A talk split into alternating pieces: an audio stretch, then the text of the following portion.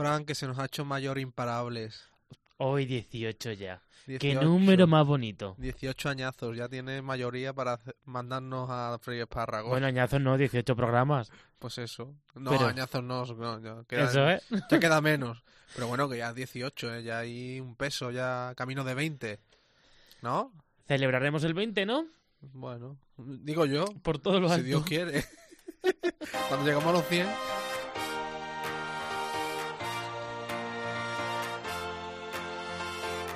José Melero y Fran Simón. Imparables. Cope, estar informado. Muy buenas, bienvenidas, bienvenidos. Los saludos de Fran Simón. Y José Melero, 18 programazos ya con vosotros. Casi, como hemos dicho antes, la mayoría de edad. de casi nada, mayoría de edad. Bueno, como estemos así, cuando cumplamos 18 años de verdad, no sé qué vamos a hacer. Eso digo yo. Bueno, una edición en la que os traemos a víctimas captadas por sectas, un tema bastante serio, y también por el abuso de la debilidad. Por ejemplo, tenemos el caso de María. Es víctima de una secta en Valencia, la zona de Manises, que afirma que destruyó su núcleo familiar con su marido. Y todo por una pulsera mágica de esas que curan todo tipo de enfermedades. Su marido se lo creyó. María salió a tiempo. Su marido no. Yo hacía con él las meditaciones, lo que supuestamente eran las meditaciones de pareja, las meditaciones de la abundancia, las meditaciones para la salud, pero ¿qué pasa? Que un día mi marido fue a hablar con esta mujer y pedir unos consejos y los consejos de esta mujer fue que él tiene que estar con otra mujer para que él pueda salir adelante porque yo como era la persona digamos que no lo dejaba progresar en este sentido pues yo no tenía que estar con él Bueno, pues eh, y ahí sigue el marido, y como decimos, metido en esa secta, y veremos a ver cómo acaba esa historia, ojalá que bien. Y no es el único caso, hay bastantes más, y lo iremos descubriendo en próximos minutos, y para evitar la captación y ayudar a las víctimas, pues vamos a hablar con Red UNE, una asociación que previene este tipo de captaciones y ponen en conocimiento, por ejemplo, ante las fuerzas de seguridad del Estado, pues eh, este tipo de situaciones y además, bueno, pues están trabajando para que eh, desde el ámbito político pues se actúe con mayor contundencia y, por ejemplo, pues entre en el Código Penal este tipo de comportamientos. Bueno, pues ya veremos. Exactamente, lo vamos a ir descubriendo en los próximos minutos. Esto ha sido solo una pincelada de lo que traemos el programa. También vamos a hablar de oposiciones, de cómo pueden llegar a afectar lo que sucede alrededor, en el exterior, esas personas que se están preparando una prueba, pues bueno, como es una oposición. ¿Y qué te parece si recordamos nuestras vías de comunicación? Pues sí, hombre, lo hacemos siempre en este inicio del programa. ¿Vas tú o yo? Venga, voy yo. Venga. Os recordamos Facebook, facebook.com barra imparablescope, en Twitter, arroba imparablescope. No podemos dejar de lado nuestro correo electrónico, imparablescope arroba gmail.com.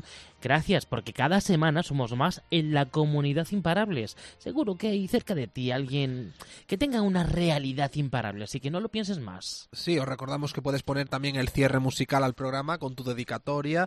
Escribe en nuestros muros de los perfiles de las redes sociales, ya sabes, en Facebook y en Twitter. Y os invitamos también a que comentéis el contenido del programa, por supuesto, en estas redes sociales, porque ya sabéis, es nuestro lema y por mucho tiempo, ojalá, juntos somos imparables. Los saludos de José Melero. Y de Fran Simón. Arrancamos con la edición número 18 ya de Imparables. Parece mentira, ¿eh? Así que bienvenidos, bienvenidas. Comenzamos.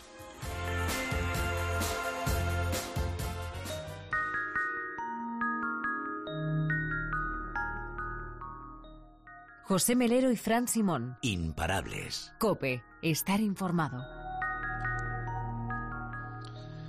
El mundo de las sectas continúa siendo muy complejo en España. Las víctimas apenas cuentan con amparo legal. Lo peor es que es imposible establecer un mapa de sectas en nuestro país.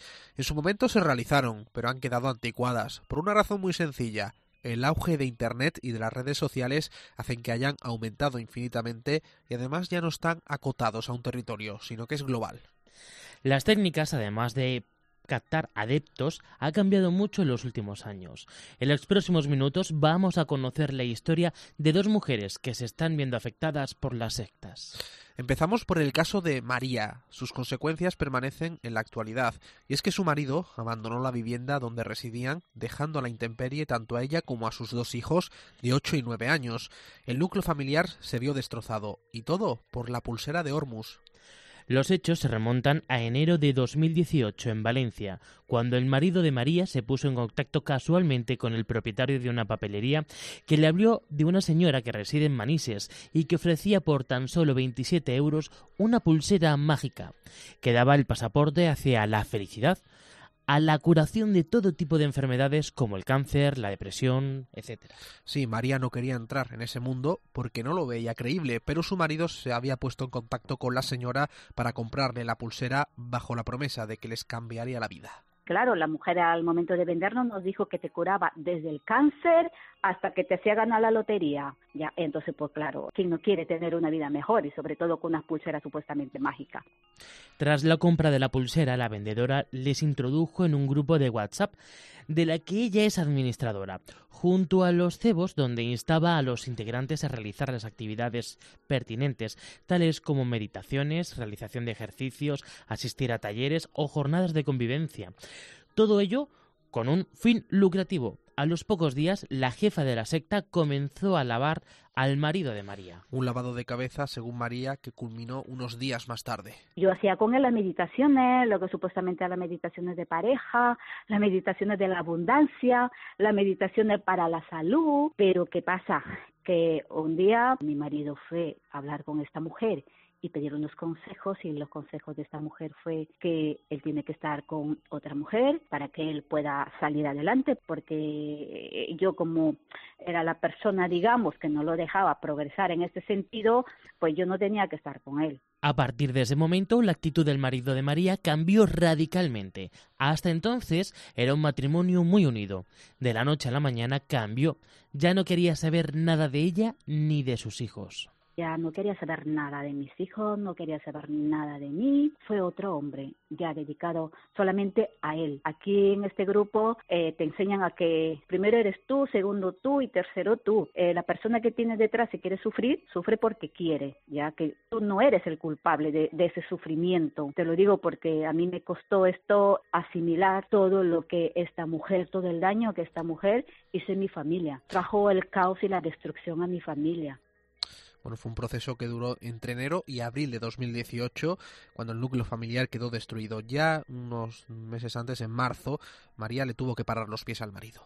Yo le tenía que estar parándole los pies. Yo le decía, no quiero que nadie se burle de ti. Y claro, entonces él se enfadaba conmigo, ¿sabes? Porque en esto es de que tú tienes que dejar a tu pareja, pues porque si tu pareja no te entiende, tú tienes que, que dejarla, claro. Y este es el método que utiliza esta gente. Parece ser que él le comentó esto a ella. Aquí no fue un distanciamiento, eh, digamos, poco a poco, no, no, no. Aquí fue directamente de la noche a la mañana, eh, mira, eh, ya no quiero saber nada de ti y, y yo hago mi vida aparte y tú haz tu vida aparte. María desde el primer momento era reacia a todo aquello y comenzó a investigar lo que había detrás. En el grupo había gente que aseguraba haberse curado del cáncer gracias a la pulsera.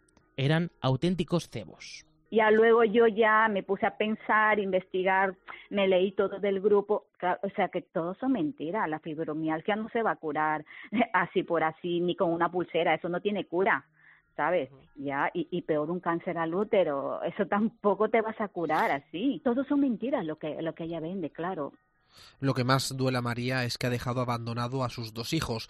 Dejó de ser un buen padre. Han vivido incluso escenas que podrían ser muy traumáticas para ellos pero dejó de ser ya aquel padre cariñoso. Ha cambiado totalmente con los niños. Eh, mis hijos no quieren ir con el padre ya porque ellos mismos han notado el cambio desde el año pasado. Él venía, los niños le decían, papá, por favor, pensar en lo que estás haciendo, y, y él no, que mis hijos estaban sufriendo porque ellos vieron la familia rota. Él hacía ver a mi, a mi hija fotos de mujeres diciéndole que mira, que esta va a ser tu madre. O sea, llegó a ese punto mi marido en que psicológicamente cambió.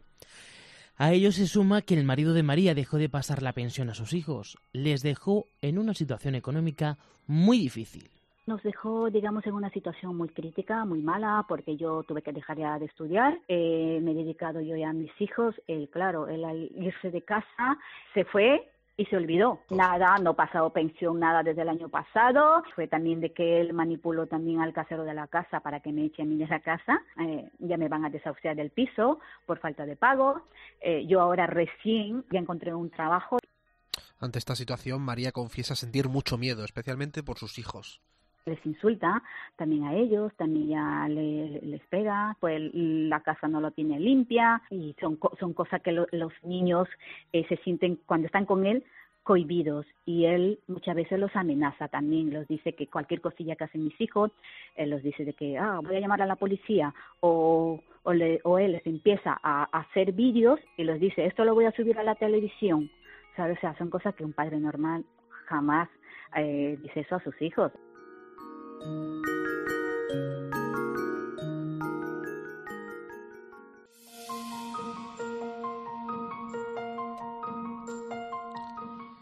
El único hijo de Fuensanta pertenece a una secta. Hace cuatro años que no sabe nada de él. A día de hoy tiene 30 años. Fue en los comienzos de su etapa universitaria, con apenas 18 años, cuando fue captado, cuando conoció a un chico de su misma edad en la Facultad de Murcia, que se hizo amigo suyo ni se les pasaba por la cabeza que lo que les pretendía hacer con él y con otros chavales era lavarles el cerebro. El chico les aseguraba que tenía poderes, que era experto en pseudoterapias, que incluso podía curar el cáncer en realidad hay un trastornado mental. Lo que ocurre es que, bueno, hay mucha gente que tiene trastornos mentales, pero no les da por manipular a otras personas ni ser un depredador. Y hemos tenido la desgracia de que este sí, este es un depredador que busca, porque lo que en realidad lo que hay, la finalidad de todo gurú sectario es obtener poder, obtener dinero de, de otras personas a las que tiene esclavizadas. El hijo de Fuensanta comenzaba a estar obnubilado por su nuevo amigo, que se aprovechaba de sus inquietudes y de la sensación de vacío emocional tan propias, por otro lado, de la adolescencia. Le mentía mucho. En este caso, este tío iba prometiendo que se iban a hacer millonarios sin dar golpe. Eh, se presentó había ganado casi 400.000 euros en la bolsa, eh, pero que no sé qué ley que había pasado, que no pudo hacerse con el dinero, o sea, mil engaños, porque además esta gente miente como ellos solos, son los inventores de la mentira. Fue en Santa relatado la manera en la que engatusó a su hijo tiene sus fases a la hora de captar a una persona. La primera es, ya te digo, el bombardeo de amor, el convencerte de que te quiere, de que te aprecia, de que te entiende. Y una vez que te ha conquistado emocionalmente, tú pasas el adoctrinamiento que consiste en bajarte las defensas con dietas estrictas. Nosotros veíamos a mi hijo que iba perdiendo peso, perdió 20 kilos en un mes. Claro, una vez que te bajas las defensas, es más fácil colonizarte el cerebro. La propia Fuensanta fue testigo de la forma de actuar del individuo que, captó a su hijo. Durante una semana convivió en su vivienda tras ser expulsado de la residencia de estudiantes donde se alojaba, en Murcia. Durante esa semana notaron comportamientos muy raros. Cuando me quiso echar las cartas, que yo soy muy contraria a todas estas cosas, yo ya se lo dije a mi hijo, oye, ¿esto qué es? Luego hablaba del demonio, ah, teníamos, los padres no teníamos que tener autoridad sobre los hijos, hablaba de un montón de cosas que dije, yo ya sé de dónde vienen de estas ideas que está mi hijo teniendo ahora, porque venía a mi casa mi hijo y parecía como que se dedicaba a ver qué cosas malas habíamos hecho nosotros con él durante la infancia y, y su crianza a echarnos en cara un montonazo de cosas, pero tontería. Descubrí que todo venía del tío este. No solo el hijo de nuestra protagonista, también logró captar a otros dos jóvenes y a una chica. Todos ellos conviven a día de hoy en una misma vivienda en Galicia. Fue hace cuatro años cuando el hijo de Fuensanta decidió marcharse con ellos. Desde entonces no ha vuelto ni a hablar ni a verse. No obstante, conocen el paradero de todos ellos gracias al detective que contrataron las familias de las víctimas sin hablar y sin verlo. A ver, sí sé porque las familias que estamos luchando contra este, eh, contra este elemento buscamos un detective y hemos sabido, gracias a Dios y al detective, que dónde están, porque si no es otro año, otra desgracia añadida con esto de que son mayores de edad, desaparecen y pueden no volver a ver jamás a tu hijo. No tenemos amparo legal ninguno. Cada una de las víctimas trabajan para su líder. Algunos no trabajan, los que trabajan son ellos. Han trabajado pues los trabajos que le han, le han sacado. Y, y por supuesto le dan el dinero a él. Han trabajado de camarero, han trabajado, uno estuvo trabajando un tiempo en una granja porque están en Galicia ahora mismo. Ahora mismo pusieron un negocio de comida, pusieron también un supermercado de 24 horas, que por supuesto quien daba, que estaba trabajando eran los chicos y él solamente para mandar. Ante una situación como esta, Fuensanta tiene momentos de desesperación, la esperanza se va perdiendo, tiene miedo a lo que puede ocurrir el día que su hijo despierte. Tengo más miedo de que mi hijo entre en una depresión severa que le lleve al suicidio, que no sería el primero. Porque cuando tú has visto que lleva como mi hijo con 30 años que tiene ahora mismo, la vida que está llevando, totalmente desperdiciada los mejores años de su vida, creído completamente en todo lo que le dice este sujeto, pues imagínate el cuerpo que se le puede quedar a la persona. Que has hecho daño a tu familia, que has hecho daño a tus padres. ¿Cómo se puede sentir esa persona cuando de pronto abra los ojos? La verdad es que esto es muy heavy y muy peligroso. ¿eh? Es muy sí, impactante sobre todo de cómo una persona puede estar así de tal manera que se lo cree todo lo que le dice, bueno, realmente un desconocido, porque en un primer momento es un desconocido. Y sobre todo al punto que nos dejamos nosotros manipular. Ya ves, es bueno, tremendo y bueno, pues hay que conocer cómo están pues esas cabezas, ¿no? Y, ver eh, en qué situación se encuentran de debilidad para llegar a esta situación. Y lo peor es la ausencia de amparo legal, como hemos escuchado, para estas víctimas. Eso, y que no sabes por dónde te puede venir el enemigo. Cuando eres débil, cualquiera accede a tu cerebro. Lo único de lo que disponen es de una organización que trata de asesorar a las víctimas y a los familiares. Y saludamos ya para ello a Juancho Domínguez, que es presidente de la Red de Prevención Sectaria y Abuso de la Debilidad. ¿Qué tal? Muy buenas, Juancho. Hola, muy buenos días. Eh, ¿Cuál es la labor de vuestra red? Pues mira, nuestra red, de hecho, ya el año pasado y cumplimos 15 años eh, y de fundación, pero es una entidad que podemos decir que tiene unos previos, casi ya casi otros 15 o 20 años anteriores, de personas afectadas por lo que comúnmente aún se sigue denominando en España grupos sectarios, pero que nosotros a veces preferimos llamar de grupos coercitivos o grupos de riesgo para la libertad o grupos de riesgo para la salud. El tema es amplísimo. El tema sectario es, pues eso, un proceder maniqueo, un proceder manipulativo psicológico, un, abuso de la, psicológico de las personas o en el caso, como nosotros también los denominamos, de la debilidad de las personas. Esto de una forma u otra podríamos decir que ya lleva ya muchísimos años en, en la lucha y la prevención en gran parte de Europa sin embargo, en España, pues bueno, pues aún estamos un poco en las antípodas de lo que puede ser eh, otros países europeos. Y en definitiva, lo que hacemos es, por un lado, ayudar a las personas afectadas por estas manipulaciones psicológicas o abuso psicológico y luego a partir de ahí en algunos casos pues actuamos en colaboración lógicamente muy estrecha cada uno tiene sus competencias con las fuerzas del orden que de una forma u otra este, últimamente pues en España pues vamos a decir que empiezan a actuar y empiezan a tomar en consideración que esto es un problema bastante grave, porque de una forma u otra, pues otro tipo de, de grupos o personajes lo están utilizando pues para otros beneficios propios más que colectivos y de otra forma también podemos decir que también a nivel político, pues bueno, en las próximas, no en las próximas elecciones, sino posterior a la formación del nuevo gobierno que salga, nos da igual el que sea, en este sentido es una cuestión, podemos decir, apartidista, pero lo que sí vamos a trasladar al Congreso de Diputados ya serían unas políticas preventivas en todo este ámbito, que eso sea tipificado en el Código Penal.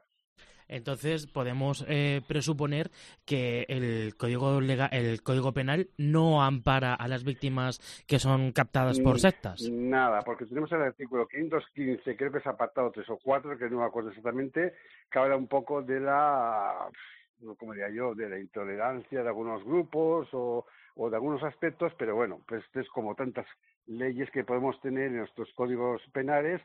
Si no hay nadie que pone el cascabel al gato y queda jurisprudencia, pues sí, bien, esto está ahí y nadie lleva a cabo.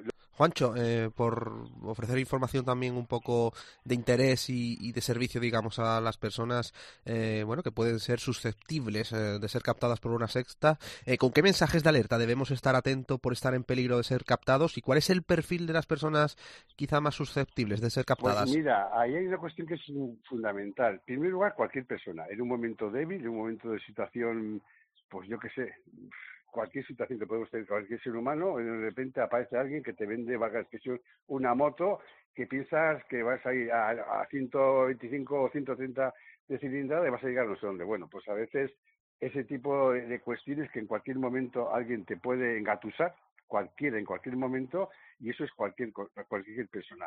Y a veces no es cuestión de que si uno es muy listo o es muy tonto, no, no, no. Hay gente que es muy lista a nivel económico, por ejemplo, y me estoy acordando por sus estudiantes de economía, y sin embargo eh, caen como, como, como, como auténticos tontos en lo que son grupos piramidales. Y decir, claro, claro, claro, si tú engañas a uno, el otro engaña al otro, el otro engaña al otro, claro, pues puedes tener un beneficio. Y ahí, por ejemplo, hay mucho de actuación sectaria o manipulativa.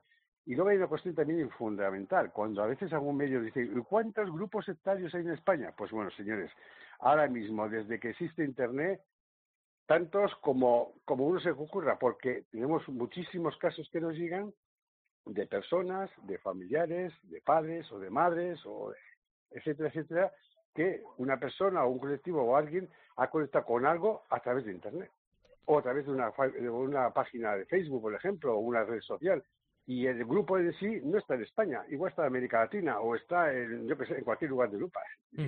Que por eso que ahora mismo la, como te digo, la captación se hace de tantas formas que no tiene que ver nada a la vieja usanza de que ponía un cartelito en un sitio y alguien iba a dar una conferencia muy heterogénea y luego a la vuelta de la esquina tenían tu carnet, bueno, no tu carnet, sino tu dirección o tu teléfono y te estaban dando la, la, brasa para otros menesteres. ¿Cómo os enteréis de dónde hay una secta? Eh, ¿Cómo pues atrapáis? ¿Cómo cogéis a las víctimas? Eh, la, primera de cambio es que antes, antes podemos decir, la gente te llamaba o te escribía una carta.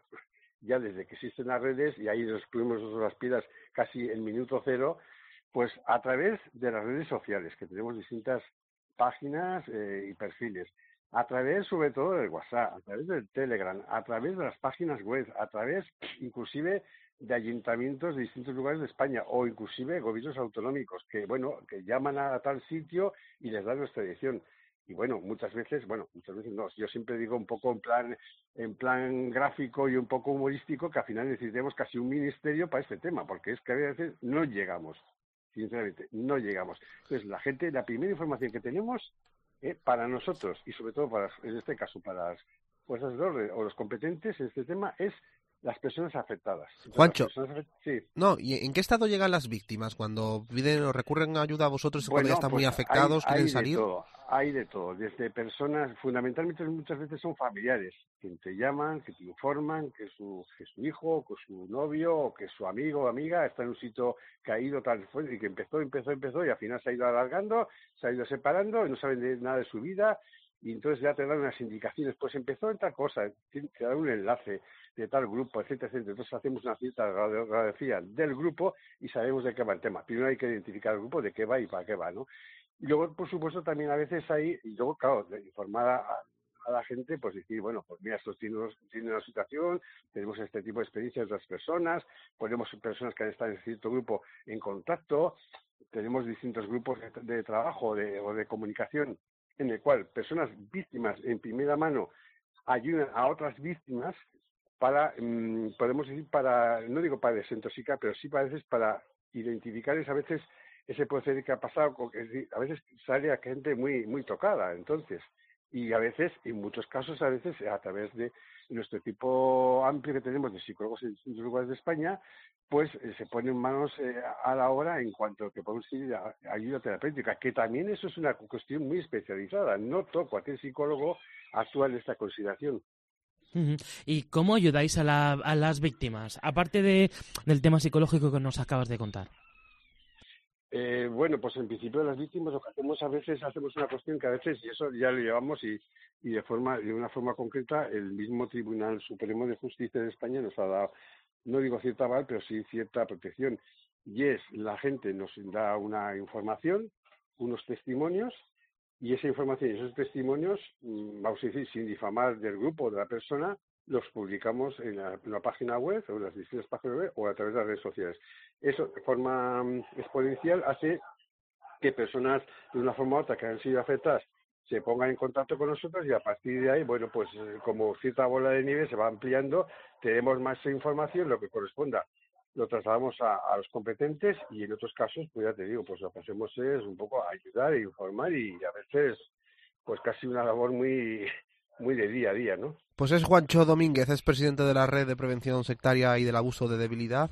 Muchísimas gracias por atendernos aquí en los micrófonos de Imparables y bueno, pues ojalá llegue pronto esas leyes, eh, esa regulación que permita dar amparo legal a las víctimas de las sectas y sobre todo pues perseguir con mayor ahínco a los que, bueno, pues a los captadores, digamos, de sectas. Muchísimas gracias, Juancho. Muy bien, para cuando queráis.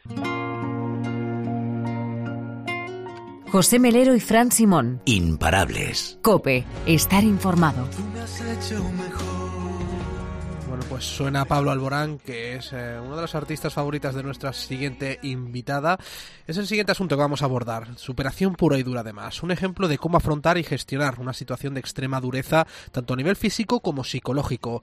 Es la historia de Wafa Elg, una mujer de 31 años, víctima de la violencia de género. El que fue su pareja le disparó hace ya casi 5 años. Wafa estuvo grave tras aquella agresión.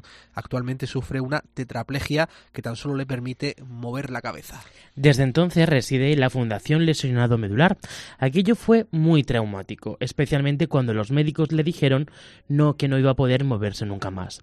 No obstante, tuvo que ocurrir algo así para que nuestra protagonista se valorara mucho más a sí misma, tras años en los que se sintió anulada por su pareja. Su vida ha cambiado radicalmente y en esa vida las actividades y los hobbies están muy presentes, como nos va a contar enseguida. Es una persona muy independiente en la medida de lo posible y cuenta con el apoyo en todo momento, claro que sí, de su familia y de sus amigos, de su entorno.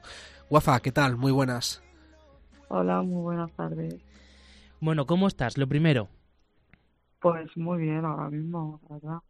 Oye, Guafa, casi cinco años después de, de lo que te sucedió, ¿con qué te quedas de todo este tiempo?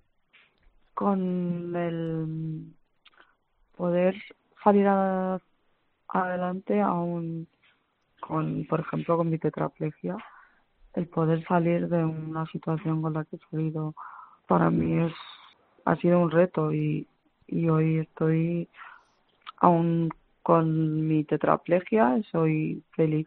Guafa, ¿y recuerdas lo que ocurrió en esos instantes del disparo? ¿Cómo lo recuerdas? Eh, no sé si tienes en tu retina eh, alguna imagen de aquello. No, el momento en el que me pasó yo no no recuerdo nada, es como un no sé, como una pesadilla o, o algo que voy teniendo de vez en cuando, pero realmente todo paso a paso no me acuerdo. La vida te jugó una mala pasada de la que sales adelante. ¿Cómo se supera todo eso? Pues mirando al futuro y, y a veces mirando para atrás para que te dé fuerzas, porque lo vivido atrás no lo quieres vivir nunca más. Entonces, eh, día tras día, pues según te venga. Eso sí, nunca mm, intentar nunca tener esos días malos, pero es mirar hacia adelante y con el apoyo de, de mi familia y de mi de mis amigos mm, he salido hacia adelante, sobre todo con ese, con ese apoyo. Tienes suerte de estar viva, eh, Guafa, y poder contarlo. Eh, al final, eso es lo importante. Sí, por supuesto, porque eh, por el golpe que yo recibí, pues no podría estar en este mundo ahora mismo hablando contigo. A día de hoy, ¿qué es lo que más te cuesta psicológicamente? Pues es que psicológicamente realmente mm, no te voy a decir que se va, se llega a superar porque realmente mm, yo no he podido superarlo ni ni creo llegar a, super- a superar ese ese no es que no sé cómo decirte Mm, realmente no sé cómo superarlo psicológicamente si te soy sincera Pero sí convives, o sea, aprendes a convivir con ello. Sí, por supuesto. Y, y cada día más, y cada día vas vas teniendo, yo creo que lecciones de vida, de, del valoras mucho más cosas que antes no valorabas y ahora las valoras muchísimo más. Y yo creo que día a día vas evolucionando. ¿Y cómo fue ese momento en el que te dijeron, Guafa, no vas a poder moverte o vas o no vas a poder andar más? Uf, yo es que la verdad cada vez que me acuerdo de ese momento se me vuelve a caer el mundo porque mm, eh, el momento en el que yo miro a la doctora le pregunto porque estaban hablando de la operación que me iban a hacer para fijarme la cervical. Entonces le dije que si, ingenua de mí, porque yo en ese momento no sabía ni qué me había pasado, que si después de la operación me iba a volver a, a, caminar, a moverme, me miró y me dijo que no. Entonces, yo en ese, en ese momento sentí que el mundo se me vino encima, que se me acababa, se me acababa la vida ahí. Sin embargo, a día de hoy pienso que mm, afortunada desgraciadamente pues sigo aquí y, y, estoy aquí luchando día a día. Y luchando como una campeona. Sí, son... Yo he dicho que la vida que me quiso arrebatar no me la arrebato, por lo cual la voy a disfrutar día a día como pueda. Bueno, una vez que te recuperas anímicamente, mm, empiezas, nos has contado, a quererte un poco más, a valorarte a ti misma. Eh, ¿Tú antes cómo te sentías? Eh, ¿Anulada? ¿Qué, ¿Qué ocurría? Yo antes de conocerle tenía mucha fuerza interior, pero yo eh, cuando le conocí día a día fue mm, bajándome la moral, fue anulándome física y psicológicamente. Entonces yo mm, hubo, hubo momentos o prácticamente pensaba por él, no por mí. Prácticamente estaba anulada, o sea, eh, psicológicamente eso cuesta muchísimo más el enfrentarte a tu nueva vida incluso y verte en esta situación más lo que ya la que lo que ya tenías es mucho más difícil pero día tras día se puede llegar a superar ¿Qué fue lo que hizo que salieras adelante? En esta situación. Sí. Bueno, lo, lo primero, mm, ah, em, cuando estabas con, con, esa persona, ¿te pudiste o te llegaste a enfrentar a él? ¿Te diste cuenta de lo que estaba haciendo contigo? Sí, yo mm, no sé, a día de hoy no sé ni cómo me, me fui ese día de casa. Yo, eh, unos cuantos, yo me fui creo que cinco o seis meses antes de que pasara entonces yo tuve una orden de alejamiento y realmente me llegué a dar cuenta de, de la situación en la que estaba y, y empecé, empecé a vivir, empecé a salir, empecé a, a viajar, empecé a realmente ser yo. Entonces cuando realmente empecé a vivir, volvió a arrebatarme la vida, que es cuando me, me disparó y me quedé tetrapléjica. ¿Y qué te hizo despertarte de aquello? el verme después sin él y ver la libertad que yo tenía, ese poder decidir cuándo, cómo y por qué salir, porque disfrutar de mi familia, que ni siquiera realmente podía disfrutar de mi familia estando con él, o disfrutar de estar una tarde con una amiga, o, o hacer lo que yo quisiera. Eso fue lo que realmente me hizo despertar cuando salí de, cuando me fui de casa y, y el vivir ese, ese momento mío. Y cuando me pasó esto, pues el, seguir viva y el tener a mi familia alrededor y a mi a mis amigos, a, a la gente que me quiere, el ver que están ahí y ver que sigues viva, que sigues en este mundo que por algo te has quedado. Entonces, esa nueva oportunidad no, no la quiero desperdiciar. ¿Cómo es ahora la, la vida de Guafa? ¿Cómo es un día a día, Guafa? A ver, un día a día, pues aquí en la fundación, dependiendo del día, pues hago actividades o, mira, como pinto con la boca, porque con la tetraplegia no tengo movilidad de cuello para abajo. Eh, toco en una batucada por las tardes, por ejemplo, algún día entre semana. Juego a los dardos, o sea que tengo varias actividades. Pues. Explícame cómo, cómo es eso de, de jugar a los dardos. Pues mira, tengo en la silla de ruedas tengo una aplicación. Es una barra eléctrica que tiene una, una barra eléctrica, perdón, una barra de hierro que tiene un, una cerbatana en la parte de arriba y eso tiene una movilidad, tiene una movilidad creo de 360 grados. Y con eso pues apunto y al, soplar, eh, dependiendo de dónde apunte, pues la, Oye, ¿y eres buena? Porque yo aquí yo soy un manta. bueno, en el último campeonato de dardos inclusivos que hubo la fundación creo que en enero fui la campeona de Ole, 86 jugadores. Muy bien. Bueno, ¿y cómo sienta un reconocimiento de este tipo, pese a ser, bueno, pues un, un título que concede la propia fundación? Pues la verdad, eh, no me lo podía ni creer porque, mm, o sea, sorprendida porque era, era bastante gente y muy buena. Entonces yo no me lo podía creer en ese momento, la verdad.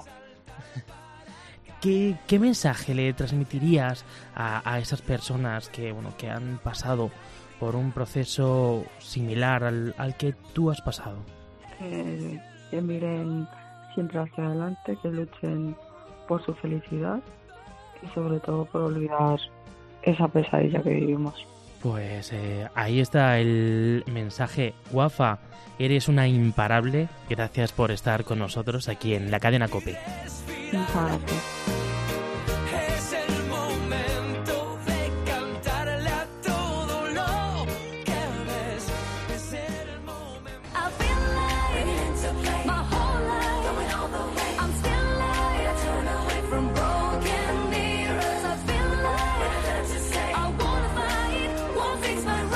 José Melero y Fran Simón. Imparables. Cope, estar informado. Son muchas las horas que la gente dedica a estudiar una oposición, pero ¿qué hay detrás? ¿Por qué se animan a prepararlas? Otros muchos solo se presentan sin haber estudiado, por probar suerte. Eso es una realidad, pero también hay otra que es más dura, que lo- son los que estudian día y noche, teniendo pues una única meta muy legítima, ser funcionario. En el camino de prepararse a una oposición se presentan muchas vicisitudes. Te desanimas, lo acabas dejando, lo vuelves a retomar. Llegas a desanimarse. Sí, esto es el mejor de los casos. Hay otros que por factores externos puedes llegar incluso a perder la memoria. Es el caso de nuestro invitado, de Enrique, que tiene 32 años y hace poco ha aprobado su oposición, quedando el número 126 de casi 800 plazas a las que se presentaron más de 50.000 personas. Enrique tiene tres carreras universitarias y con muy buenas notas. Ha pasado por muchos problemas hasta conseguir su meta. Por eso, haber aprobado ya para él es toda una proeza. Enrique, muy buenas. Hola, muy buenas. ¿Qué problema tuviste cuando empezaste a estudiar la oposición? Yo tenía una pensión de mi padre y él me la quería quitar del principio. Entonces mi madre no me podía sufragar los gastos de la oposición y, y tal. Y me encontraba en tierra de nadie porque no podía ponerme a trabajar y, y no podía hacer nada. Es decir, eh, echaba para becas, no me cogían, era una cosa en plan oposito o, o nada. Entonces, ¿qué más pasa? Que, pues eso, que me enfrenté a que toda la presión psicológica que tuve me hizo que perdiese la memoria. Literalmente. Es decir, bueno, cuando tú tienes un problema personal y se añaden otros más, llega un momento que el cerebro Explota. eh, explota y te dice hasta aquí y bueno, entonces al fin y al cabo el cerebro dice no, ya no vamos a sufrir y pierdes la memoria para no eh, meterte más daño a ti mismo. ¿Cómo notaste tú eso de que perdiste la memoria? Bueno, pues eh, iba a la biblioteca del Alcázar y bueno, tuve unos problemas con gente de allí. Y bueno, entonces eh, al fin y al cabo, pues noté que se me, que me quedé sin memoria porque entré en shock y tuve que ir al psicólogo, eh, enfrentar las cosas y bueno, más o menos así. Bueno, todo aquello ocurrió, pero es obvio que hubo un proceso de recuperación, si no, no hubieras aprobado y no hubieras quedado al 126 de 800 plazas. ¿Qué- ¿Cómo fue ese proceso? Yo empecé con gestión del Estado y entonces en febrero del 2016 decidí volver de nuevo a la academia tal y yo me encontré que era incapaz de estudiar más de una hoja en dos o tres horas. Yo he sido un buen estudiante, es decir, intenta hacer todas las cosas bien y todo eso y me encontré con unas mm, dificultades eh, psíquicas que dije, esto no es normal. Y entonces dije, poquito a poquito. Y me levantaba a las 6 de la mañana, mm, me tenía que dormir a una siesta a las 12 del mediodía, porque claro, mi cerebro no podía aguantar tanta presión psicológica como la que tuve en ese momento. Entonces, ¿qué pasó? Que yo después tuve que volver al psicólogo, porque no había terminado el duelo de lo que de los de mis padres y entonces pues bueno pues fui me dijo te está pasando esto yo afronté una situación que estaba dura en, en la biblioteca la afronté hice los exámenes y en ese periodo encontré a una de mis mejores amigas, Alba, que con las tonterías que hacíamos me di cuenta de que, claro, había tenido tantas, eh, tenía como dos cubos, uno, un cubo lleno de tantas cosas negativas y en un cubo eh, el positivo con muy pocas. Entonces, en mi cerebro, cuando conocí a Alba, con las tonterías que hacíamos en el, en el Alcázar, en los descansos y todo eso, mi cerebro se activó un poco más. Y en la segunda fase de gestión del Estado, me hizo una cosa en el cerebro como diciendo que la memoria volvía. Entonces, como que tenía una desconexión entre la memoria a largo plazo y corto plazo. Eso se lo comenté yo a la psicóloga y me dijo que era posible por el estrés que estaba teniendo. Entonces, al final, pues bueno, me quedé en la tercera fase de ese cuerpo y sacaron 800 plazas de administrativo. Y dije, mira, yo todavía no estoy al 100%, es- ha sido un esfuerzo psicológico muy fuerte llegar hasta el final y quedarme a las puertas. Y dije, me bajo. Y entonces fue, hay otra fase en la que dije, también me fui de mi casa, necesitaba como aislarme de todo, vivir un poco mi vida y centrarme en la, en la posición. Entonces este ha sido principalmente tu punto de apoyo, Alba, por ejemplo. Alba ha sido un apoyo, también mi amigo Fran, gente que he ido conociendo a lo largo de, de este último año, porque han sido personas que me han querido y me han apoyado y sobre todo no me han juzgado. ¿En algún momento decidiste estirar la, la toalla cuando estabas preparándote en las oposiciones? Sí, justamente cuando me quedé en el tercer examen de gestión del Estado, el 25 de julio del 2000, creo que era 17, sí, estaba tan mal, decía, tengo que volver otra vez a estudiar, no, saber, no sabía qué hacer, era una cosa súper desagradable y después dije, no voy a tirar toda la toalla, es decir, llevaba un año y pico estudiando, recuperando la memoria y digo, no, tengo que seguir adelante. Fue un proceso, como decimos, muy duro, eh, porque ya de por sí estudiar una oposición es dura para una persona que, bueno, tenga una estabilidad emocional, psicológica y personal. Eh, ¿A qué riesgos te expones cuando Eh, opositas? Cuando opositas, pues primero, tienes que renunciar mucho a tu vida social, si tienes amigos y todo eso, tienen que entender que tú tienes tu tiempo para estudiar, después no ganas dinero. Entonces son muchas cosas a las que tienes que renunciar y bueno, y hay personas que las, las aceptan y otras personas que no, y ya está. Incluso también hay mucha gente que estudia, oposita y trabaja a la misma vez, que también tiene muchísimo mérito.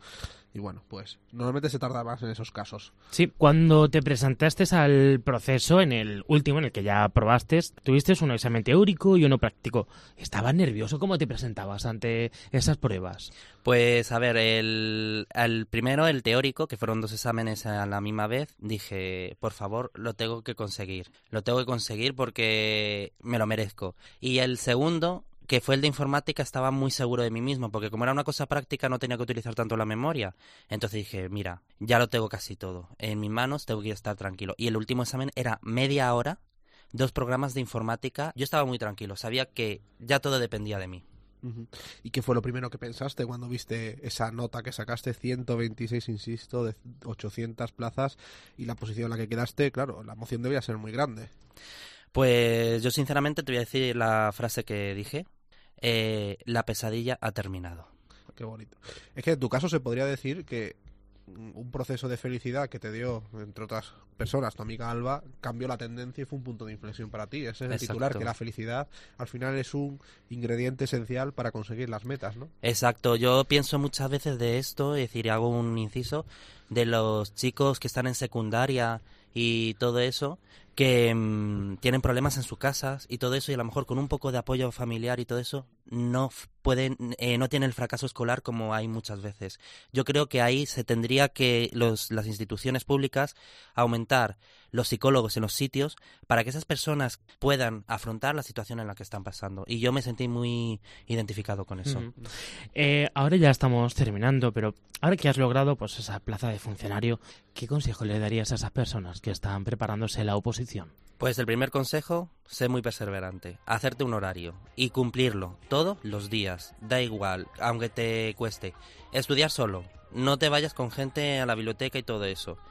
Y tercero, crearte objetivos. Eh, me refiero, eh, muchas veces cuando estudiamos una posición queremos abarcar todo y no. Tenemos que decir cuánto somos capaces de estudiar en una hora y media. Cinco artículos, pues esos cinco artículos. Al día siguiente repasarlo. Hay una curva de memoria que es muy importante, que significa que hay que estudiar las- eh, lo que estudies tres veces a, en la misma vez. Fíjate, Melero, qué metódico. Fíjate, estamos a tiempo de tú y yo todavía. Sí, sí, sí, estamos a tiempo. Yo tengo 31, tú también. 32. 32. Nada, Enrique, estamos a tiempo. Estamos a tiempo de prepararnos algo, sí. Bueno, Yo os animo. Yo sobre todo de Policía Nacional. sí, Vale. yo de bombero. Totalmente. Enrique, gracias por estar con nosotros. Gracias por estar en, en Imparables. De nada, muchas gracias. Sé que tengo que pedir más de un perdón. José Melero y Fran Simón. Imparables. Cope, estar informado. Ya no sabes perdonar. Se te olvida y con razón. ¿Tú en la vida has sabido perdonar, Frank? Pues eh, me lo estoy cuestionando yo ahora mismo. ¿No has sabido perdonar? No, no sé. Según a quién, ¿no? Según depende y de lo que me hayan hecho. Hay que poner la otra mejilla, ¿eh? de todas formas. Sí, muchas veces la pongo, ca- casi siempre la suelo poner, pero hay otras cosas que duelen. Ole. Bueno, pues delítame, ¿qué tema estamos poniendo eh, para hablar tanto del perdón? Pues mira, últimamente está surgiendo mucho eh, Café Quijano, Oh, que además está en gira, y también Taburete de Willy Bárcenas. Anda, fíjate. El grupo de Willy O Bárcenas. sea, que han hecho un dúo ahí. Ahí han hecho un- una, una chulada, se llama Perdonarme. Fíjate. ¿Y a ti te cuesta perdonar, Melero? Pues según. Depende. Pero yo, al, al final, yo creo que acabo perdonando. No, no solo deci- decir la palabra perdón, pero por mis actos se, se demuestra. Somos un par de blanditos, vamos. A ver. Es que si no te va a pasar la vida cabreado, ¿no? No, hombre, hay que ser Es feliz. que al final. Y hablando de felicidad, ¿qué? Pues sí, el cantante estadounidense Gerard Way dijo, algún día tu vida pasará frente a tus ojos. Asegúrate de que valga la pena mirar. Es decir, vive y deja vivir. El que siempre ser. Perdonarme. Aunque sé que no es tan. En Imparables te contamos ni más ni menos que tan solo la vida. Ya sabes que puedes compartir tus realidades o las que conozcas con nosotros a través de Facebook y Twitter en facebook.com barra imparablescope y en Twitter arroba imparablescope. Que nos comenten a través de Twitter, a través de Facebook. Que inunden las redes sociales. Exactamente, que nos gustan vuestros comentarios. Que esta es una comunidad imparable y, y así tiene que seguir siendo. Aquí nos tenéis, para lo que gustéis. Recordad, juntos somos Imparables. Hazlo por los dos, haznos el favor, ya no hay vuelta atrás. Da pena que perdamos tiempo hablando, que perdamos tanto tiempo discutiendo. Déjame que pueda ser el que siempre dije ser. Perdonarme, aunque sé que no es tan fácil